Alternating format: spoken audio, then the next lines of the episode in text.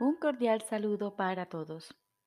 Hoy continuamos leyendo el texto del libro Un curso de milagros. Capítulo 20. La visión de la santidad. Segunda parte. La ofrenda de azucenas. Jesús nos dice, observa todas las baratijas que se confeccionan para colgarse del cuerpo o para cubrirlo o para que Él las use. Contempla todas las cosas inútiles que se han inventado para que sus ojos las vean. Piensa en las muchas ofrendas que se le hacen para su deleite y recuerda que todas ellas se concibieron para que aquello que aborreces pareciera hermoso. ¿Utilizarías eso que aborreces para cautivar a tu hermano y atraer su atención? Date cuenta de que lo único que le ofreces es una corona de espinas. Al no reconocer el cuerpo como lo que es y al tratar de justificar la interpretación que haces de su valor basándote en la aceptación que tu hermano hace de él. Aún así, el regalo proclama el poco valor que le concedes a tu hermano del mismo modo en que el agrado con que Él lo acepta refleja el poco valor que Él se concede a sí mismo. Si los regalos se han de dar y recibir de verdad, no se pueden dar a través del cuerpo. El cuerpo no puede ofrecer ni aceptar nada. Tampoco puede dar o quitar nada. Solo la mente puede evaluar y solo ella puede decidir lo que quiere recibir y lo que quiere dar. Y cada regalo que ofrece depende de lo que ella misma desea. La mente engalanará con gran esmero lo que ha elegido como hogar y lo preparará para que reciba los regalos que ella desea obtener, ofreciéndoselos a aquellos que vengan a dicho hogar o a aquellos que quiere atraer a él y ahí intercambiarán sus regalos, ofreciendo y recibiendo lo que sus mentes hayan juzgado como digno de ellos. Cada regalo es una evaluación tanto del que recibe como del que da. No hay nadie que no considere como un altar a sí mismo aquello que ha elegido como su hogar y no hay nadie que no desee atraer a los devotos de lo que ha depositado allí, haciendo que eso sea digno de la devoción de estos.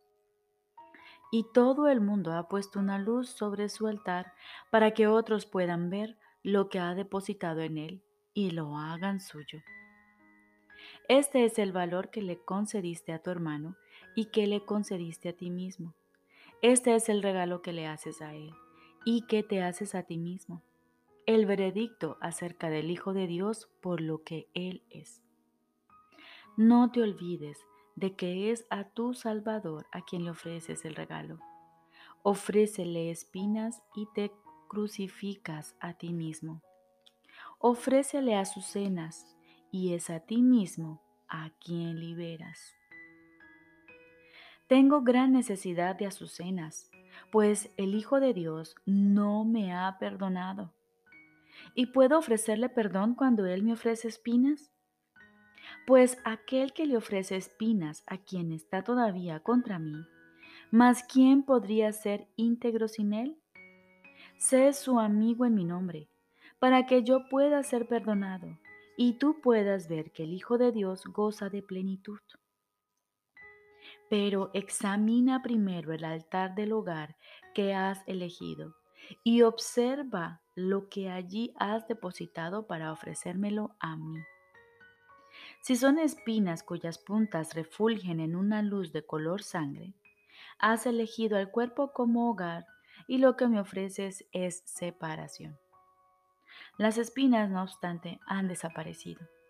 Examínalas más de cerca y podrás ver que tu altar ya no es lo que era antes. Todavía miras con los ojos del cuerpo y estos solo pueden ver espinas. Sin embargo, has pedido ver otra cosa y se te ha concedido. Aquellos que aceptan el propósito del Espíritu Santo como su propósito comparten a sí mismos su visión. Y lo que le permite a ver a Él irradiar su propósito desde cada altar es algo tan tuyo como suyo. Él no ve extraños, sino tan solo amigos entrañables y amorosos. Él no ve espinas, sino únicamente azucenas que refulgen en el dulce resplandor de la paz, la cual irradia su luz sobre todo lo que Él contempla y ama. Durante estas Pascuas, contempla a tu hermano con otros ojos. Tú me has perdonado ya. Sin embargo, no puede hacer uso, no puedo hacer uso de tu regalo de azucenas mientras tú no las veas. Ni tú puedes hacer uso de lo que yo te he dado mientras no lo compartas. La visión del Espíritu Santo no es un regalo nimio ni algo con lo que se juega por un rato para luego dejarse de lado. Presta gran atención a esto y no creas que es solo un sueño, una idea pueril con la que entretenerte por un rato, o un juguete con el que juegas de vez en cuando y del que luego te olvidas. Pues si eso es lo que crees, eso es lo que será para ti. Gozas ya de la visión que te permite ver más allá de las ilusiones se te ha concedido para que no veas espinas, ni extraños, ni ningún obstáculo a la paz. El temor a Dios ya no significa nada para ti. ¿Quién temería enfrentarse a las ilusiones sabiendo que su Salvador está a su lado? Con Él a tu lado, tu visión se ha convertido en el poder más grande que Dios mismo puede conceder para desvanecer las ilusiones pues lo que Dios le dio al Espíritu Santo, tú lo has recibido. El Hijo de Dios cuenta contigo para su liberación, pues tú has pedido y se te ha concedido la fortaleza para poder enfrentarte a este último obstáculo y no ver clavos ni espinas que crucifiquen al Hijo de Dios y lo coronen como Rey de la muerte. El hogar que has elegido está al otro lado, más allá del velo. Ha sido cuidadosamente preparado para ti y ahora está listo para recibirte. No lo verás con los ojos del cuerpo, sin embargo, ya dispones de todo cuanto puedas necesitar. Tu hogar te ha estado llamando desde los orígenes del tiempo y nunca has sido completamente sordo a su llamada. Oías pero no sabías cómo mirar ni hacia dónde. Pero ahora sabes. El conocimiento se encuentra en ti, presto a ser revelado y liberado de todo terror que lo mantenía oculto. En el amor no hay cabida para el miedo. El himno de la Pascua es el grato estribillo que dice que al Hijo de Dios nunca se le crucificó. Alcemos juntos la mirada, no con miedo, sino con fe. Y no tendremos miedo, pues no veremos ninguna ilusión, sino una senda que conduce a las puertas del cielo. El hogar que compartimos es en un estado de quietud y donde moramos dulcemente y en paz como uno solo. Repito, y no tendremos miedo, pues no veremos ninguna ilusión, sino una senda que conduce a las puertas del cielo, el hogar que compartimos en un estado de quietud y donde moramos dulcemente y en paz como uno solo. ¿No te gustaría que tu santo hermano te condujese hasta allí? Su inocencia alumbrará tu camino ofreciéndote su luz guiadora y absoluta protección y refulgiendo desde el santo altar en su interior donde tú depositaste las azucenas del perdón. Permite que sea Él quien te salve de tus ilusiones y contémplalo con la nueva visión que ve las azucenas y te brinda felicidad. Iremos más allá del velo del temor, alumbrándonos mutuamente el camino La santidad que nos guía se encuentra dentro de nosotros, al igual que en nuestro hogar. De este modo hallaremos lo que aquel que nos guía dispuso que hallásemos.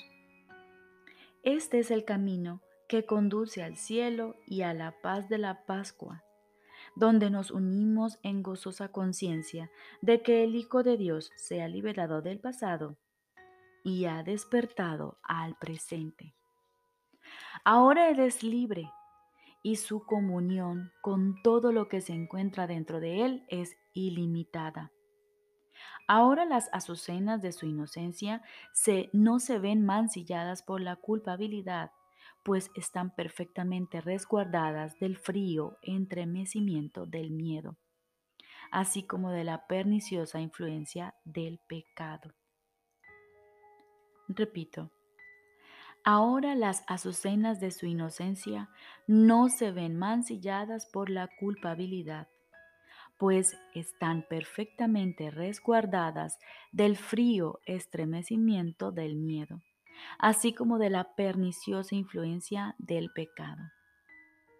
Tu regalo lo ha salvado de las espinas y de los clavos, y su vigoroso brazo está ahora libre para conducirte a salvo a través de ellos hasta el otro lado. Camina con Él ahora, lleno de regocijo, pues el que te salva de las ilusiones ha venido a tu encuentro para llevarte consigo a casa.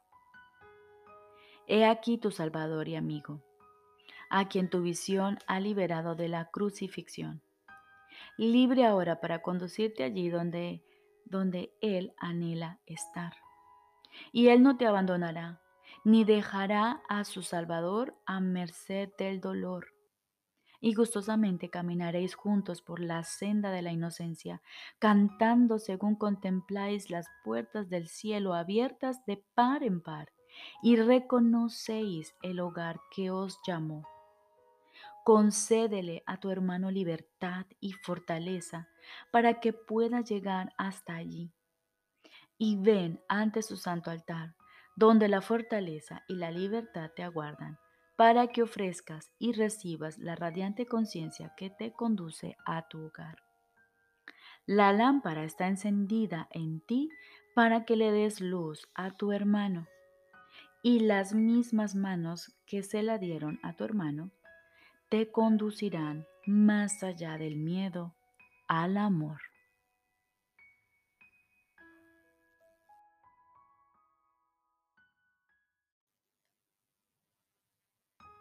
Ahora continuamos con el libro de ejercicios.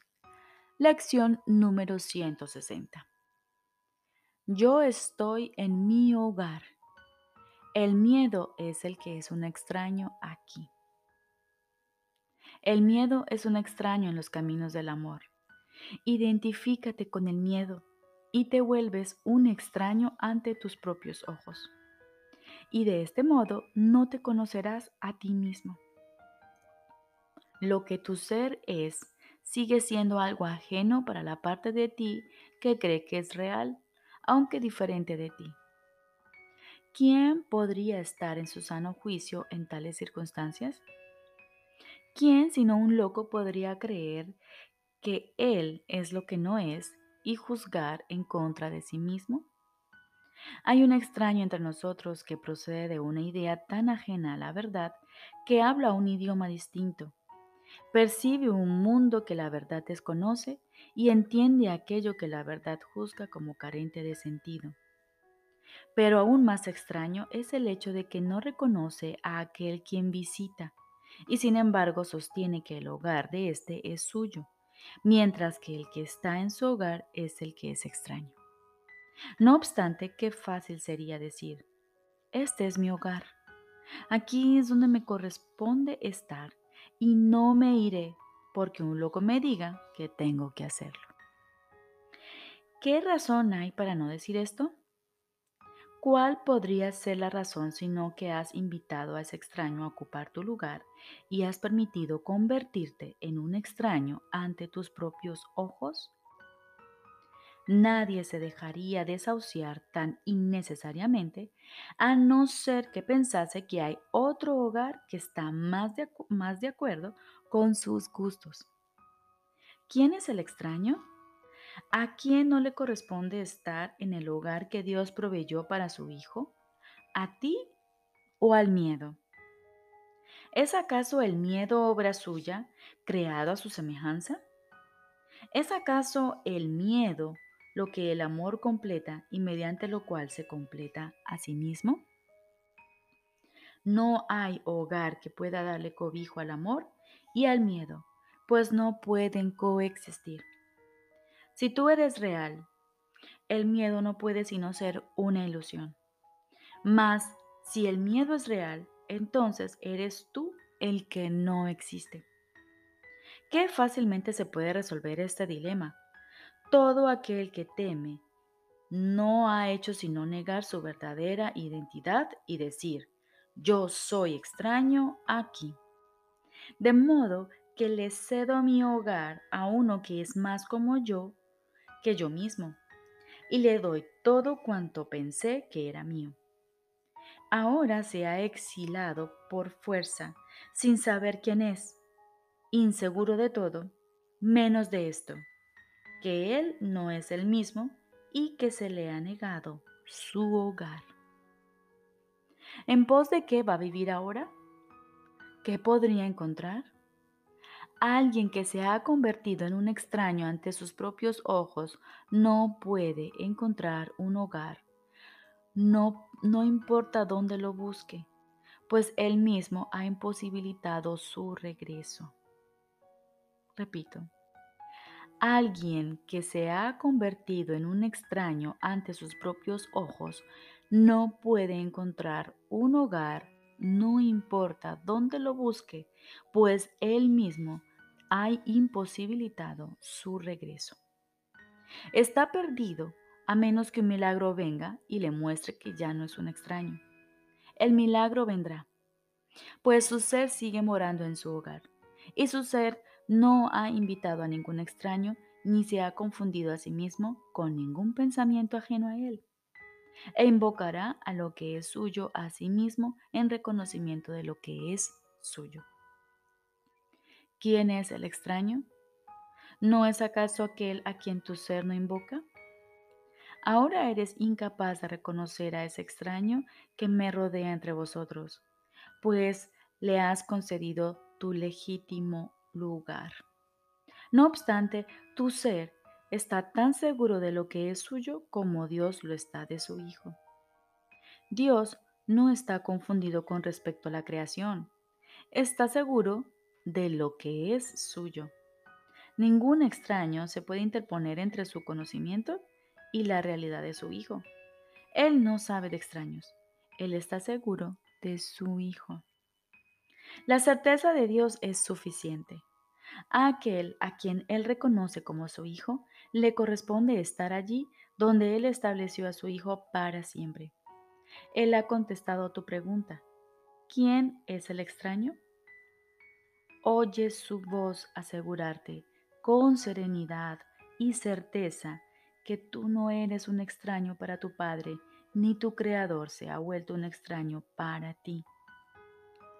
Aquel a quien Dios se ha unido es eternamente uno, pues está en su hogar en Él y no es un extraño para sí mismo. Hoy damos gracias de que Cristo haya venido a buscar en el mundo lo que es suyo su visión no ve extraños, sino que contempla a los suyos y se une a ellos jubilosamente. Ellos lo ven como un extraño, pues no se reconocen a sí mismos. No obstante, a medida que le den la bienvenida, lo recordarán, y Él los conducirá dulcemente de regreso a su hogar, donde les corresponde estar.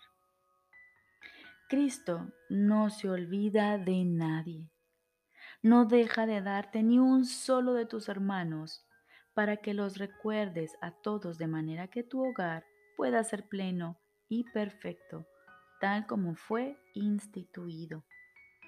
Él no se ha olvidado de ti, mas tú no lo podrás recordar a Él hasta que contemples todo tal como Él lo hace. El que niega a su hermano lo está negando a Él y por lo tanto se está negando a aceptar el don de la visión mediante el cual puede reconocer a su ser claramente, recordar su hogar y alcanzar la salvación. Recordemos, lección número 160. Yo estoy en mi hogar. El miedo es el que es un extraño aquí. Recordemos nuevamente la importancia, la necesidad de aquietar nuestra mente. Démonos hoy la oportunidad de sentir, de escuchar al Espíritu Santo, que es la voz de Dios en nosotros. Dios no está confundido con respecto a, las, a la creación. Está seguro de lo que es suyo. Ningún extraño se puede interponer entre su conocimiento y la realidad de su Hijo. Su Hijo está seguro en Él. Cristo no se olvida de nadie. Nuestro lugar está con Dios. Les deseo un excelente día.